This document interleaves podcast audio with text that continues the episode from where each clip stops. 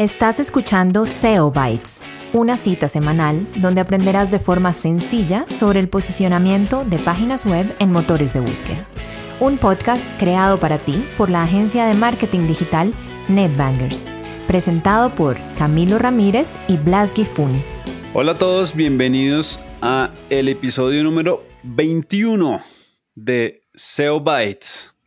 Estamos, como siempre, con el gran amigo del alma, faro, luz y guía de esta disciplina, el señor Blas Gifuni.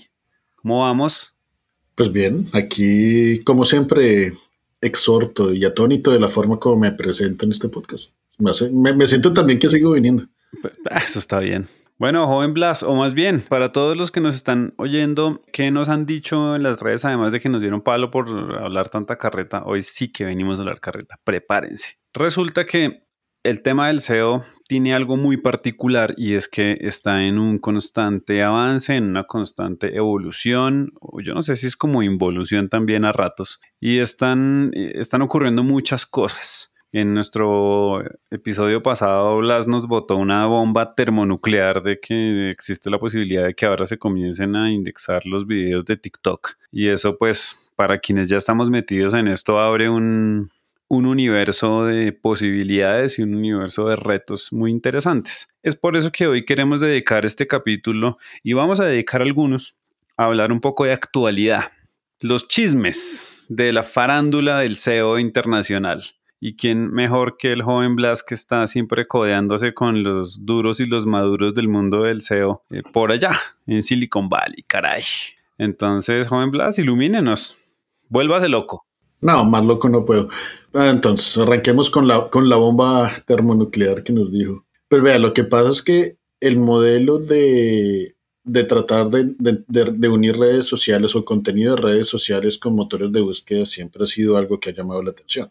Porque pues precisamente algo que, le, que se le complica a los motores de búsqueda por todos los procesos internos que tienen es tener inmediatez. Entonces, esto ¿Qué, ¿Qué, es lo que está pasando? Lo que, lo que llegó a, lo que empezó a mirar todo esto fue como que ¡ah! al parecer Google está mirando a ver cómo indexa videos de TikTok e Instagram. Ok, buenísimo. O malísimo, depende cómo lo vea. Eh, pero pues esto no es algo nuevo. Esto realmente en el 2015 Google comenzó a hacer esto con Twitter, donde prácticamente le daban un nivel de acceso a Google para poder revisar todo lo que había y todas las cosas, pero pues una cosa es tener el nivel de acceso de poder tomar todo lo, toda, la, toda la data y otra es ver qué data es relevante. Entonces el hecho que se puedan indexar videos de TikTok y de Google, pues dice mucho acerca de cómo, cómo, se, está, cómo se siguen uniendo los dos canales, pero también dice mucho de lo mismo, qué tipo de estrategia vamos entonces a tener para crear videos en Instagram y en TikTok, cómo vamos a poder medirlos, porque pues muchas veces cuando hablamos de redes sociales versus website versus tenemos en cuenta pues los datos que nos botan las redes sociales para ver interacción, para ver impresiones y todo eso. Pero entonces si ya empiezan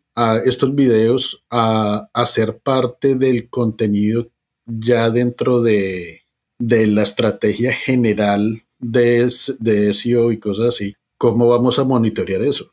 Cuál va a ser el, centro de información que va a manejar todo eso.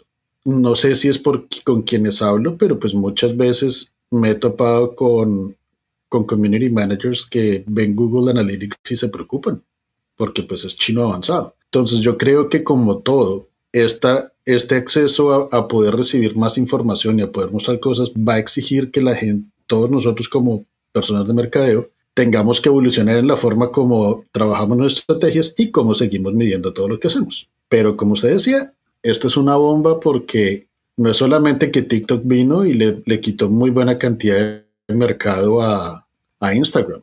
Esto también significa que le van a quitar cualquier cantidad de mercado a YouTube y de presencia en motores de búsqueda de YouTube y a Vimeo, por ejemplo. Esa es la primera. Bueno, y una pregunta sobre ese tema. Lo que es que aquí de pronto lo, lo termino enviando por una de esas ramas en las que usted se sube y después no lo va a nadie. Pero esto de pronto tiene algo de conexión con, con, un tema que, que se ha hablado y es el SEO dentro de las redes sociales. Yo he comenzado a escuchar mucho últimamente ese tema, sobre todo en Instagram, que entonces el SEO de Instagram y entonces que los hashtags y que la forma en que uno debería escribir. ¿Hay alguna relación en, en esa, digamos, esa estructuración como de, de la búsqueda interna dentro de la red social contra el hecho de que sea indexada por, por Google específicamente? Pues es que yo creo que va a haber algo súper interesante porque cuando se habla de SEO en, redes sociales, pues se está hablando de cómo puede aparecer cuando alguien busca en el motor de búsqueda de Instagram o de Facebook o de YouTube o lo que sea. Pero no se está hablando de SEO para aparecer en Google, que mi Instagram aparezca en Google o el contenido de mi Instagram aparezca en Google. Ahora, ¿qué es lo que pasa? Puede ser, y la verdad no he revisado, si Instagram bloquea a Google. Hubo un momento donde Twitter bloqueaba a Google y Facebook bloqueaba, bloqueaba a Google. Entonces, eso es contenido que está completamente, que, Google no ni piensa en utilizarlo. Por otro lado, faltaría entrar a ver qué pasa si entonces para darle más, que obviamente no creo que esto lo vaya a hacer Instagram porque no le beneficiaría a Instagram de permitir poner links, que todo el mundo pueda poner links dentro de las descripciones de sus videos. Eso sería algo que le ayudaría a los usuarios, pero pues sabemos que eso no es lo que quiere Instagram. Ellos necesitan generar pauta.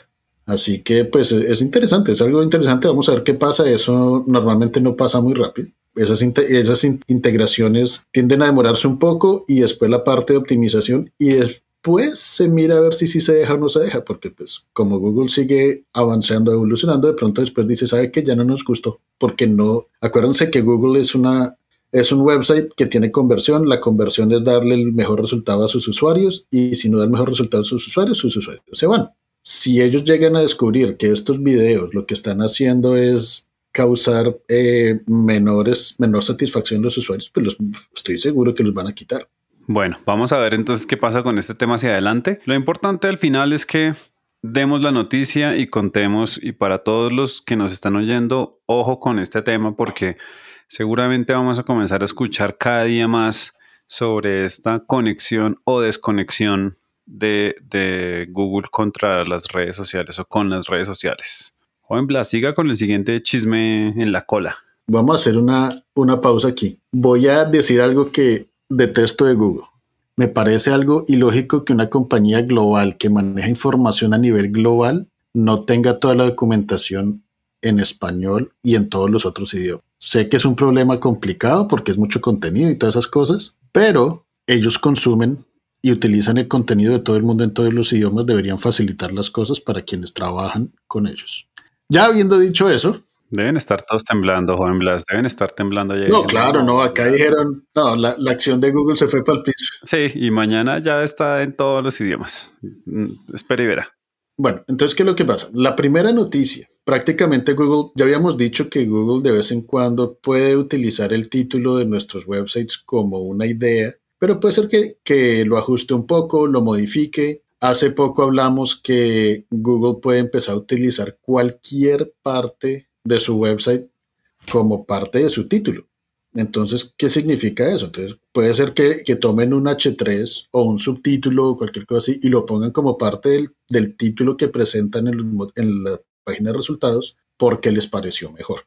Entonces, ¿qué significa eso? Eso no significa que, los, que el metatítulo no, no sea necesario. Google todavía utiliza el metatítulo como parte o como, como parte fundamental de alimentación al algoritmo que si decide utilizarlo o modificarlo o cambiarlo, ya es otra cosa que depende completamente del algoritmo de la, de la, de la página de respuestas. Es decir, que si alguien llega y les dice no se preocupe de, las, de los títulos porque Google igual lo va a sacar de la página, no les crean. Sigan pensando en cómo hacer un, título que sea eficaz, que sea conciso, que realmente eh, hable de lo que se está hablando en, su, en ese URL, en esa página, porque igual todavía sigue siendo algo importante para la indexación de su website. Además, no, no, tiene mucho sentido pensar en que Google haga un, nivel de, digamos, de modificación que ponga a la gente a trabajar tantísimo, ¿no? Como a repensar sus sitios web desde la raíz porque se les ocurrió que ahora era mejor otra cosa, no, no suena como algo tan natural, ¿no? Ahora, ¿qué es lo que pasa? Que probablemente esto no vaya a llegar mucho a los países de habla eh, que no hablen inglés. No, no, no, iba a decir de que países que hablan español, no, países que no hablen inglés, porque igual ellos tienen que enseñar a los sistemas y primero sacan estas modificaciones en inglés, precisamente por el volumen que tienen de datos, y después los empiezan a soltar en otros idiomas. ¿Por qué es bueno saber esto? Porque cuando sabemos qué está pasando en inglés, podemos empezar a actuar y a pensar, eh, porque ya sabemos qué es lo que nos va a deparar el futuro en español. Bueno, muy bien. Perfectamente claro nuestro tema número dos. ¿Tenemos un tercero? Tenemos un tercero. ¿Cuántas veces usted ha tenido la, la pregunta, oiga, ¿y cómo hago para que mi sitio, quiero tener un sitio de comercio electrónico y cómo hago para que aparezca en Google? Todas las veces. Todas las veces que hablo sobre comercio electrónico siempre esa será la pregunta. Entre esa y cómo hago para ganarle a Amazon. Exactamente. ¿Cómo hago para estar, eh, cómo para estar primero que Google es la respuesta de Google? Más o menos. Eh, bueno, entonces, y esto viene pues parte de, de, mi, de mi crítica hacia Google de no generar contenido en todos los idiomas y, y mejores prácticas, porque pues Google lanzó, y esto fue hace un par de días, y creo que realmente fue hace poquito, eh, lanzó una nueva lista de mejores prácticas para comercio electrónico. Entonces, donde dicen cosas muy valiosas, donde hablan acerca de, mejores prácticas que funcionan solamente para comercio electrónico. Entonces, por ejemplo, una, una de esas, a uno le dicen, no, es que para, para el website es fundamental tener un sitemap.xml y no sé qué. Pues es que resulta que para Google, para, para e-commerce, el sitemap es bueno, pero de pronto toca eh, es mejor mostrarle a Google pues por medio de un product feed para que ellos tengan acceso más rápido a la data estructurada. Eso es solamente para comercio electrónico. Entonces, si, si se sienten aventureros, pueden ir a, al Google Search Central, que prácticamente es el URL viene a ser developers.google.com y busquen Best Practices for E-Commerce en Google Search. Y se van a dar cuenta que son datos muy bien organizados, hablan desde cómo estructurar el sitio, cómo compartir la data con Google, hablan acerca de cómo agregar y cuando hablamos de un sitio de comercio electrónico es normal que tengamos cientos de miles de URLs. Hablan de cómo organizar todo lo que es la paginación, cómo mirar toda la incrementalidad, cómo manejar cualquier cantidad de cosas. Parte estructural, parte, eh, arquitectural del sitio. Si ya manejan un sitio de, de comercio electrónico, léanlo. Si están pensando en montar uno, léanlo porque realmente ajustaron una buena cantidad de cosas que incluso yo ya empecé a leerlo. Entonces, esas fueron mis tres noticias. Están bomba, están bomba, joven Blas. El, es importante tener en cuenta que pues estas noticias como, como todo lo que tiene que, tiene que ver con actualidad pues y más en SEO pues va volando, ¿no? Esto de pronto en dos semanas ya no es vigente. Entonces estos capítulos seguramente les vamos a hacer una marcación especial para que ustedes cuando los encuentren sepan que este es el que se tienen que oír ese día. Lo lanzamos el, el, próximo martes, escúchelo de inmediato porque va con chisme fresco y con información muy importante para tomar decisiones sobre las estrategias de SEO que estén implementando dentro de sus compañías. ¿Algún mensaje final? joven Blas, para terminar este capítulo? Solamente volver a, confirmar lo que había dicho al principio. SEO cambia todos los días. O no, de pronto no todos los días, pero sí fijo semanalmente hay algo nuevo, algo que revisar.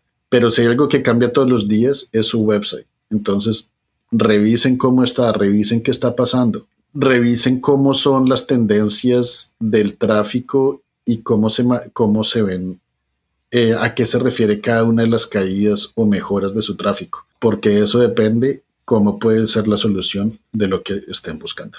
Bueno, muy bien. Entonces, a todos, muchísimas gracias por acompañarnos en otro episodio y nos vemos en el próximo. O en Blas, muchas gracias. Bueno, chao, chao a todos.